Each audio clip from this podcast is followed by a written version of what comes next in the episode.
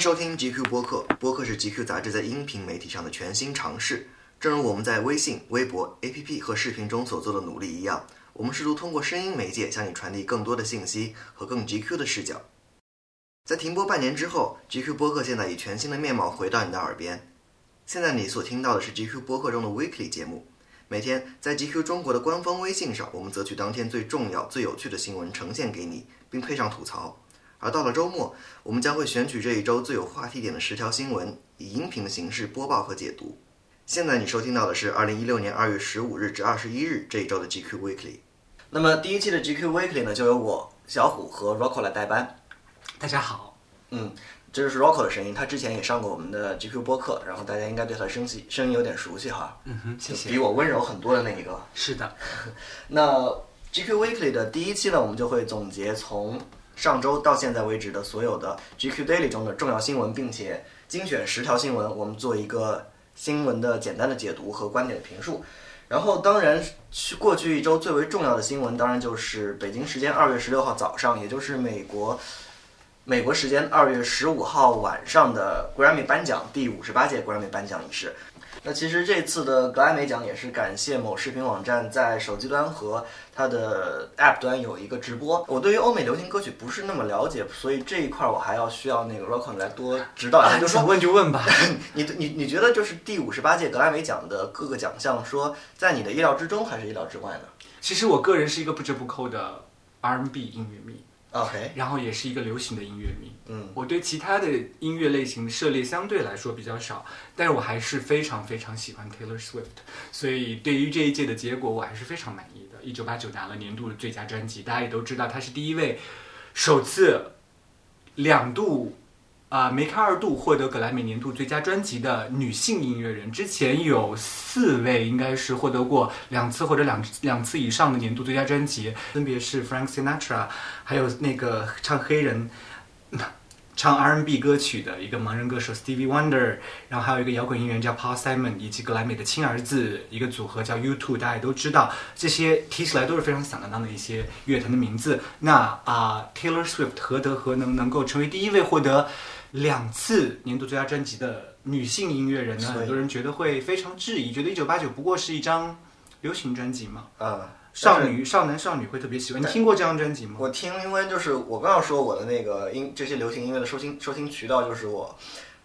就经常听 Kid FM，然后那个是像那个这次获奖的那个 Uptown Funk，然后那个一九八九我看里面的，Uptown Funk 你应该是在 KTV 里听到的吧？No, no, 我们 no, no, no, 我们同事 我们同事去 KTV 唱歌，那几个男同事就是唱到就是酒兴正酣的时候就会唱这首歌。啊，耶，是啦是啦是啦。然后那个是那个一九八九里面的 Blank Space 和那个 Shake It Off，我去年也是基本上只要听那个 Hit FM，然后就有大量的就是每天可能要播个五次左右。这两首歌你提到的很有意思，因为刚好是他这张专辑里面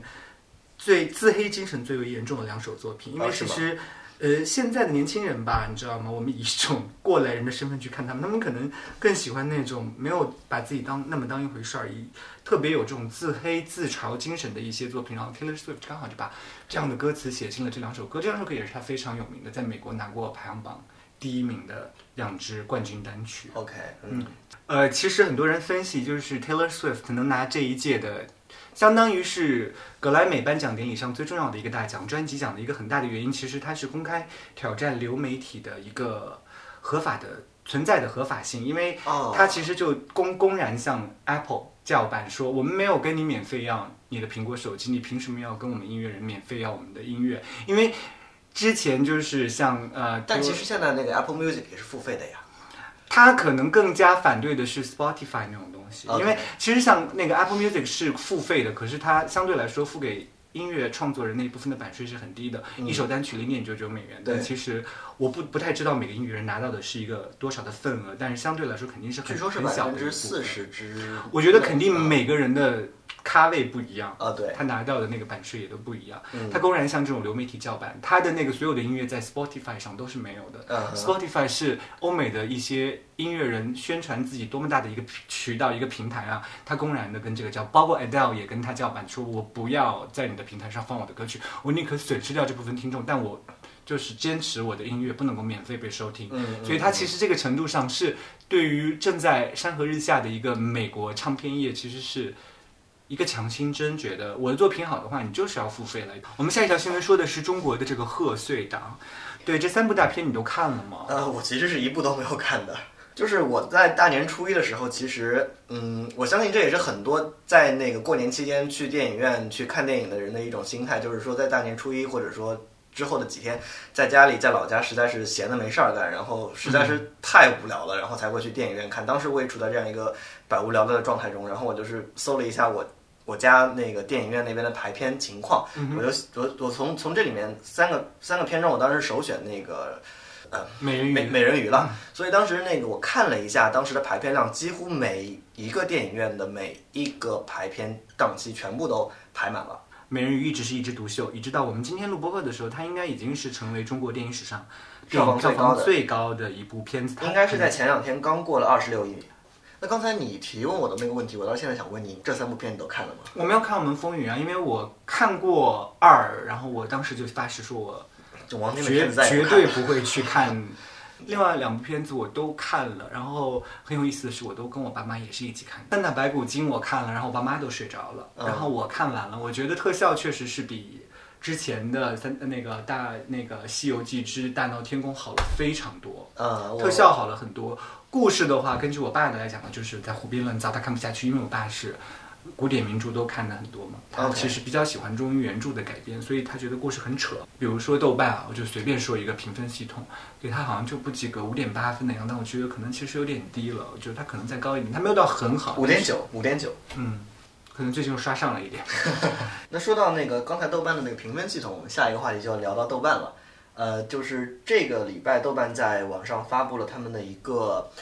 叫做他们的第一支短片，叫做《我们的精神角落》。然后这个就相当于是豆瓣的首个品牌影片。然后就当然至今我看了这个片子，我我至今不知道它到底是就是面向一个它的目的是什么。嗯，就我猜它可能是想就是做一个转型的预告。它之之后肯定会有大动作啊。啊哈，整个的片子都是以第一人称的视角在叙述。对，然后感觉就是，当然一开始我是没有看懂的，嗯哼，然后那个我就看了很多人的评论，他们说那个是很多人的解读，嗯就说就是这个第一人称视角，他演的是一个精神病精神病病人，然后他必须被捆绑着双脚双呃双手双脚，然后被抬去了医院，嗯然后他在医院就经过了一番斗争，然后那个是从这个医院跑了出来，然后最终他进了一个。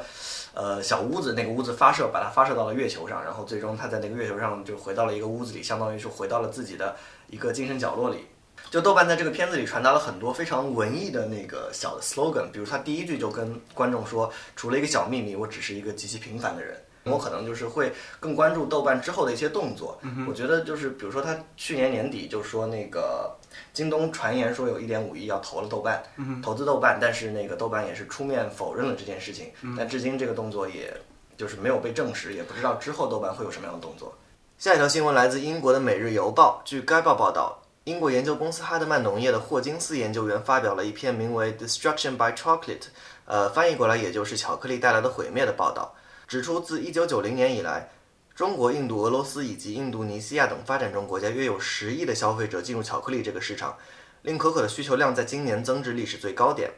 但是呢，与此同时，可可产出国也就是非洲那些国家，他们的种植技术依旧在沿用非常落后的方法，所以导致全球的可可库存出现赤字。嗯，所以说目前我们正面临一个前所未有的巧克力荒。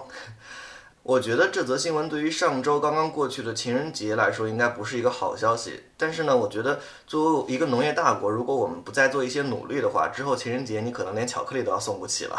那我们下一个话题将会转移到这个礼拜也是在格莱美颁奖典礼上发布的一个预告预告片，就是《爱丽丝梦游仙境二：镜中世界》的预告片。但其实，呃，我们想聊这个《爱丽丝梦游仙境二》的那个重点还是在它的主演强尼德普上，就是当时 强尼德普，约翰尼德普嘛，Johnny Depp。OK，当在看那个格莱美颁奖的现场的红毯的时候，我也是看到那个 Johnny Depp 有去了那个红毯的现场，然后当时我还挺奇怪的。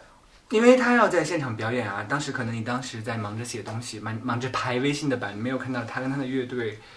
排，就是他跟他的乐队叫什么名字啊？叫做呃 The Hollywood Vampires 好莱坞坞吸血鬼鬼。OK 他们这个乐队还当当时担任了五十八届格莱美的表演嘉宾，然后嗯我当时看到了我就吓到了，因为就是，但我仔细想一想，其实跟他这这些年的风格其实都很像，就是 cosplay。玩票，No no no cosplay，他喜欢把自己就是你看又又又又把自己打扮成一个，又把自己的一个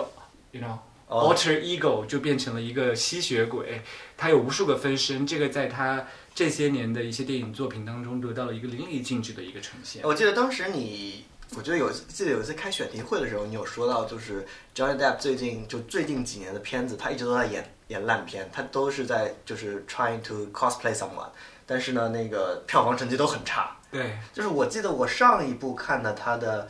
片子好像是啊，我连《超验骇客》都没有看，上一部我看他的片子应该是《独行侠》，我还去电影院看的，就是对像那么烂的片子啊，真的是，就是因为我看了那部片子之后，他会成为下一个 Nicolas Cage 吗？呃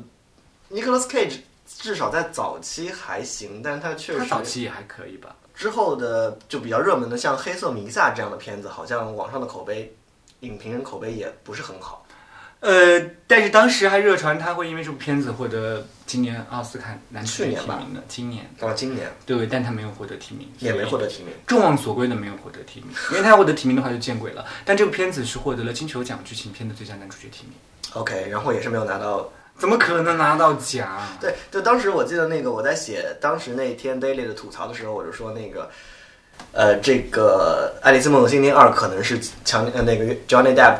这最近几年演的片子中，可能是他主演的票房最好的一部了。可能这跟他也没什么关系吧？这个片子可能就是一个 IP 片嘛。嗯嗯《爱丽丝梦游仙境》这个东西，这个名字一打出来，不管谁演，我相信都有非常忠实的拥趸会去电影院看这个电影，跟他没有任何关系。那所以你觉得 Johnny Depp Johnny Depp 在这两天这两年，他其实是在走是就演艺上面是走一个下坡路，他专业上面是走一个下坡路的。对，呃，Johnny Depp 这几年的心思可能都在他那个美艳的，呃，未未婚妻还是结了婚，这个我也不知道。但 Amber Beard，但这件事情上，我觉得就是在换女朋友这件事情上，他可能远不如那个另外一个一直在冲击奥斯卡的 Leonardo。对，这个这个这个都是一个万年老梗。呃，对我们下一个话题就打算谈小李子和这次奥斯卡的押宝。就是最近我们结合 Daily 的一个新闻是，最近那个有一个游戏公司叫 The Line 做了一个做了一个网页版的游戏，叫 Leonardo's Rampage，对 Leo's Red 呃 Red Carpet Rampage，、就是呃你可以在这是一个非常像素化的游戏，我我可以给听众们听一下这个游戏的音乐，你可以看到它音乐都是当时红白机时代的那种音乐。Hi, I'm Leo, and I'm really, and I really need to win the award. 然后游戏的音乐也是一种非常呃红白机时代的音乐，并且操作也非常简单，你可以按那个是 G H 两个键两个键让它让它让它奔跑去追逐一个你可以奥斯让它跑一下奥斯卡奖杯，就是就就就是这样跑了起来。跑得非常疯狂，然后它有好几关，呃，按 space 还可以跳。它第一关呢就是让那个那个就是 Leonardo 在那个红毯上追逐这个奥斯卡奖杯，然后第二关后面几关有一些，比如说它的那个是在你几分钟之内能让他读出一个获奖致辞，你当时乱打键盘就可以了。嗯，然后或者是同时按 G 和 H 两个键按的越快，然后他的那个表演的那个就是 act hard 那个是度就越越高。他就是就也是吐槽那个 Leonardo 在最近几届奥斯卡冲击奥斯卡的时候，他的提名影片他在提名影片中的表演都是就是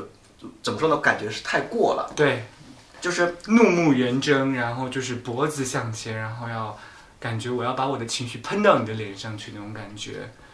但是其实说真的，就是有这个游戏的出现，就在这个时间点上，这个游戏出现，你是不是觉得其实这一届奥斯卡它很有可能就会得最佳男主角了？而且像像我觉得跟这个游戏没有任何关系，因为它其实奥斯卡的给一个一些风向，比如说就是这个游戏公司本身也觉得这个风向可能就是他这一届就要得了，所以才在这个时间。那你如果玩这个游戏失败了怎么办？他还是没拿到这个。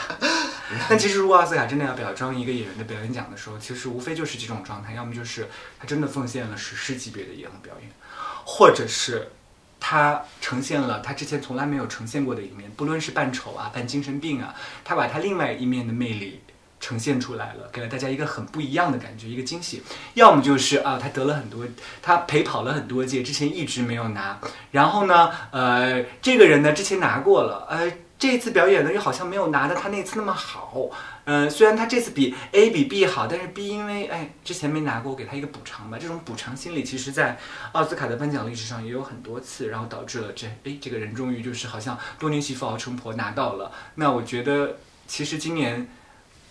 首先莱昂纳多这次的表演拿了很多前哨了，现在已经。呃，基本上前哨是横扫式的呃一个状态。之前跟他最有竞争可能的就是那个 Michael Fassbender 的那个乔布斯斯传，嗯，然后他们之前在前哨颁奖季刚开始的时候，他们一人拿几个，一人拿几个，呈现出一个五五开的趋势。然后到了后面，呃，各种更重要的一些，包括金球奖啊、英国奥斯卡、不拉不拉的一些，呃，更重要的一些前哨颁奖的典礼结束之后，其实现在基本上莱昂纳多是一个压倒性的优势了。嗯所以我跟我同事还打了一个小赌，是跟我吧？不是啊 呀，我们就是压赌了一百块钱，看谁拿。我压的就是莱昂纳多，我觉得今年就是他了，没得跑了，因为其他的男演员相对来说也没有那么给力啊。嗯哼。OK，那我们下一条新闻就过渡到这周，也就是三天前，呃，二月十八号，苹果的 Apple Pay 终于就登陆到中国的市场。二月十八号，Apple Pay 正式进入中国，这是继美国、英国、澳大利亚和加拿大之后，Apple Pay 正式进入的第五个国家。你绑了吗？我没有，哎，我今天特地就是为了录播客，然后我去绑了一个那个是，但是你用了吗？当时我正好在麦当劳，嗯哼，呃，当时的情况是这样的，我我当时刚好在麦当劳，然后呢，那个是想那个麦当劳好像是支持这个 NFC 技术的那个一个收款方，然后我就绑了卡，胆战心惊的走到那个收款方那边去点了餐，然后呢说要支付，我说那个能 Apple Pay 吗？因为刚好我之前刚好看了一个笑话，有人说他那个是可能是。并不是在一个一线城市的那个大的麦当劳里面，他可能就就就在某个二三线城市，然后他对服务员说 我要 Apple Pay，然后对方就给了他一个苹果派。当时我也是非非常胆战心惊的，就是怕那个是服务员会听成那个苹果派，然后但是服务员根本就没有理我，直接说啊你可以微信支付，真的假的？真的。然后最后呢？最后我就用微信支付了。你没有坚持使用一下吗？嗯，哎，你是在北京一线大城市哎但是当时我在亦庄的一个麦当劳，，Come on，呃，总之就是我脸皮比较薄了，但是那个就是这这个其实也说明一个问题，就是说 Apple Pay 在这个时间点进入中国市场，是不是比中国现在一些本土的一些支付方式，比如说支付宝，然后微信支付，其实是已经慢了一拍，或者说在市场占有率方面已经是比较就需要去努把力才能去把这个市场占有率肯定是不是慢了一拍，是慢了好多拍。因为其实像现在，我不说北京的一些那个任何犄角旮旯的一些，比如说哪怕是一个成都小吃啊，或者是沙县小吃，你去点餐，你忘了带钱包了，你说我可以微信支付、支付宝支付吗？一定是行得通的，没有问题。嗯嗯嗯，对，但我真的非常严肃认真的说，这个地方你提到 Apple Pay 的话，应该没有人会理你吧？对，这个 Apple Pay 肯定是不能不能在沙县小吃这样的地方支付的，因为它是需要一个 NFC，就是非接触式付款的一个一个感应接收器的。就是 Near Field Communication。啊呀，呃，但是就是像沙县小吃一样的地方，它更方便的、更便捷的一个跟你对接的方式，肯定是它打开微信，然后把一个二维码放到你面前，让你扫一下。其实我想说的一个是，就是很多人就是在说这个事情的时候，觉得用 Apple Pay 比微信或者支付宝支付起来更加方便。呃，咱们不说这个呃气场的问题，我们说他们会说更加方便，碰一下就可以，哎，嗯。一秒钟不到就你。相反，你用那个支付宝或者微信的话，你还要打开手机，然后呢，然后还要打开你的那个付款的二维码，然后别人扫一下你才行。嗯呃，但我觉得真的有那么不方便吗？就个人觉得还好，因为我可能还没有，我不是那种技术先锋派，我还没有去尝试 Apple Pay，因为我觉得现在的付款方式就挺好的了，而且我钱也没有那么多，所以我就现在的支付方式也是 OK。嗯，就我的感觉而言，就是 Apple Pay 其实它隐含着两层意思。嗯哼，呃，第一是你会发现，就是当 Apple Pay 开始进入中国之后，朋友圈上会发会那个刷一个笑话，就是说那个你在这几天你可以就是你看你的朋友圈里谁绑定了 Apple Pay，然后明天明天请我明天去吃饭吧。就你带着他去那个 Seven Eleven 呐，然后那个麦当劳这样可以直接用 Apple Pay 支付的地方，然后他肯定会抢着付款。我干嘛要吃那么垃圾食品啊？这只是一个段子嘛。然后就其实说的就是说，像那个 Apple Pay 这种，就是它是带有一定的身份暗示的，就是说你这个人可能是处在一个精英阶层，你在使用 App，你在使用 iPhone，并且你呃是我相信这这应该不是 Apple 公司的一个推广那肯定不是这但是太 low 了吧？对，但是就目前而言，就是这个 Apple Pay 这个行为，这个付款行为，很可能就是怎么说，就用用用一个词来说，就是一种客气的行为。嗯哼，就是呃，让你在某种身份认同上，或者说在你某种的优越感上面，你能够就是提升一下你自己这方面的感受。那这好像电影里面的那种电影营销里的卖情怀哦。啊，对，就是这种感觉。对，然后第二方面，它确实会比那个，就是我我我我可能想到，就是我可能听说一些比较极端的例子，它可能会比那些那个是微信支付或者支付宝支付是要安全一些。首先，它是需要经过你的那个 Apple ID，并且是说，如果你是那个 iPhone 六或者 iPhone 六 S 的话，你是可以，就是你是需要用呃，就是用你的指纹来去过这一关的。然后，但是呢，就是我听到一个极端极端的例子，就是说有人在便利店用他的那个微信支付去试试图扫扫那个码，然后呃排在他后面的那个顾客就飞快的用他的手机打开了他的微信支付，用他的扫码，然后从前面那个即将就是去扫码那个顾客的手机上扫了对方的二维码之后，嗯取走三百块钱就跑了，是 真的吗？是真的。但是当然这就是打劫啊！对，当然 就是就这是一个比较极端的例子了，但是就是说，确实从一定层面上就是反映出这种用二维码支付的便捷性的，就另外一方面也考虑到对它在安全性其实安全性上并不是那么的，并并不是那么的强，呃，但是当然最后这个这笔三百块钱也没有打劫到了，就是最后那个是因为在像微信支付和那个支付宝支付，它都是通过银行系统有一个延迟的嘛，然后那个被打劫那一方他就通过公安系统去那个把这这笔款给要回来了。就是据我观察，我能看到，就是 Apple Pay 它其实对于它在进入中国市场的时候，它主打的一条 slogan 或者说它的那个是宣传宣传策略，是它跟中国的很多银行有一个非常紧密的合作。嗯然后这一点的宣传策略上来讲，就是微信和支微那个微信和支付宝支付其实是。嗯，他们在宣传上没有强调这一点，嗯所以呃，我们可以预测或者说假设，Apple Pay 在未来的那个是在夺取中国市场这方面的路线，可能是跟中国的呃官方银行机构更加密切的合作，去做一些嗯更加官方的东西。我我预测可能之后会是这样一个状态。嗯哼因为相对来说，呃，Apple Pay 跟那个中国银行，就是中国的各个银行之间，相对来说没有那么大的一个利益的竞争。哦，明白你的意思，就是说它其实支付宝和微信跟银行体系它之间还是隔着一层东西的。对，它就是们其实，在某种程度上是有一些竞争关系。对，就就像最近的最近应该是两两周前吧，嗯，微信就是呃，先是几个月前，微信上转账就是每个月的限额是两万，如果超过两两万的部分是需要收千分之一的手续费的。嗯哼，然后，并且在已经被收了。并且在那个是两周之前，这个手续费又增加了一个项目，就是说你从微信提现的话，就是把超微信过一千好像就要。对吧？微信中的钱就是提现到你的银行卡中，这个也是需要收千分之一的手续费的，并且最低是一毛钱。对，对，就是可以可以感知到那个这两个线下支付，它跟银行之间是隔着一层，但是呃支呃那个 Apple Pay 跟银行之间似乎是有一种强强联合的关系。嗯哼，然后这可能是它下一步再进一步，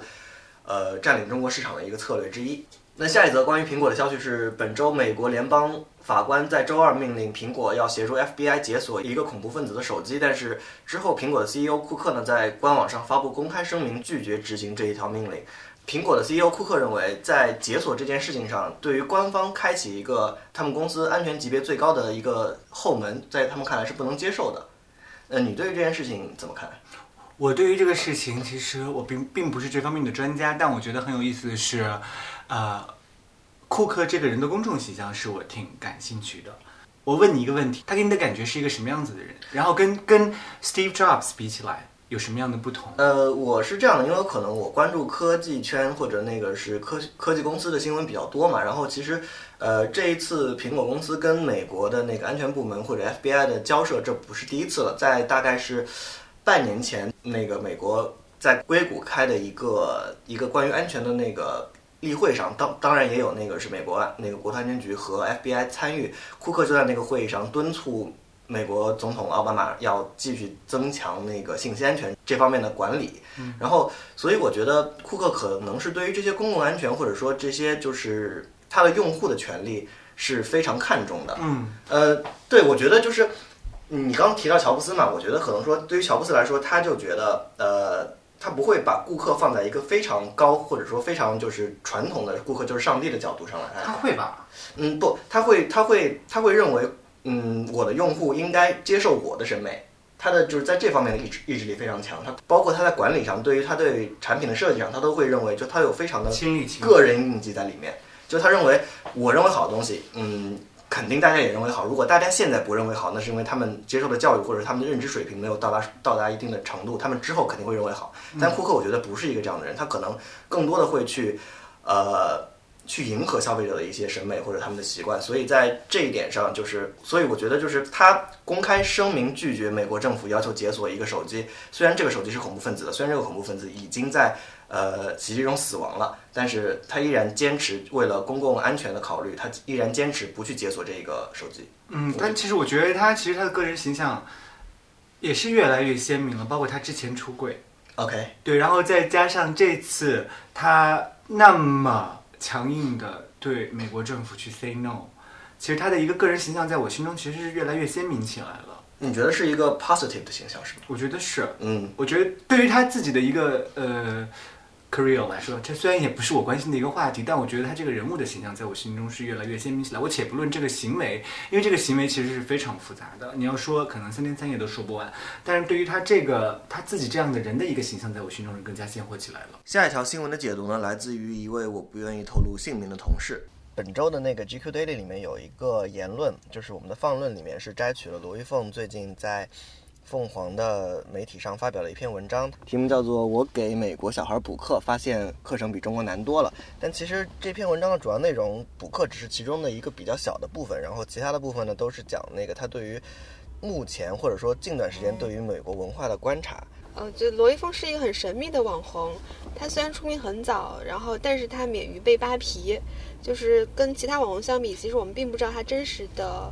呃，家庭环境是怎么样的，他是怎么去到了美国，他在美国都做什么。呃，只是之前有《纽约时报》有一篇文章揭露纽约市纽约市美甲工人的一个调查报道中提到了罗一峰，因为罗一峰作为他的采访对象之一，那个时候我们才知道他在美美国是靠美甲为生的。但除此之外，我们对他的了解都是他在微博上的一些自拍呀，一些呃对于知识类的分享和对于一些观点的看法，所以他是一个真的是一个很神奇的人物。此前我们都不知道他在美国做什么。不知道，啊啊啊！他自从签了凤凰的嗯这个新闻媒体之后，在上面发表的文章，一贯就你的观察而言，他这么长时间来发的文章的观点是就是一个有持续性的吗？还是说他呃观点在发生变化？其实如果要是连续关注凤姐在呃自己写的文章，会发现她前期写的文章是体验类的、经历类的。他会说我在美国遇到了什么样的男人。我经历过了什么的生活，我是住过什么样的房子，但是这种东西经历类的东西是很容易写完的，因为你一共就那么一点经历。但如果你想持续写文写专栏文章的话，一定会涉及到观点类的。就他近期发表的这些文章都是属于观点类，他会以他自己的视角来看美国是什么样的，和中国是什么样的。至于持续性的话，就是你对比不能对比他专栏文章，应该对比他在微博上的言论。早期他对美国的看法和他对现在对美国的看法，我觉得是有一定的不一致的。因为之前他在微博上会，呃，说，比如说他会在美，他会说自己在美国不是那么受人嘲笑啊，或怎么样，呃，会对美就是国跟国内不一样，就是比较推崇美国的那个环境和他们的价值观。呃，我觉得他可能上升不到价值观，他可能嗯更讲的是自己的一个用户体验。好吧，在美国，他可能觉得更舒适啊、更自由啊什么的。嗯，他现在的评论是从一个立场去来评论，可能就不再是一个用户体验的评论了。这个我觉得他转变还是挺大的。好，那么最后一则新闻呢，来自电商平台聚美优品。本周，聚美优品美股方面收到来自 CEO 陈欧和红杉资本等股东递交的每股七美元的私有化申请，该报价呢要比最近十天的均价高出百分之二十七。聚美优品在二零一四年五月十六日以二十二美元的发行价上市，五个月之后呢涨到三十九点四五美元的最高价，之后便开始持续下跌。陈欧在最近的公司内部信件中称，退市的原因是目前聚美优品在美股市场被严重低估。但是陈欧并没有明确未来是否会转战登陆 A 股市场。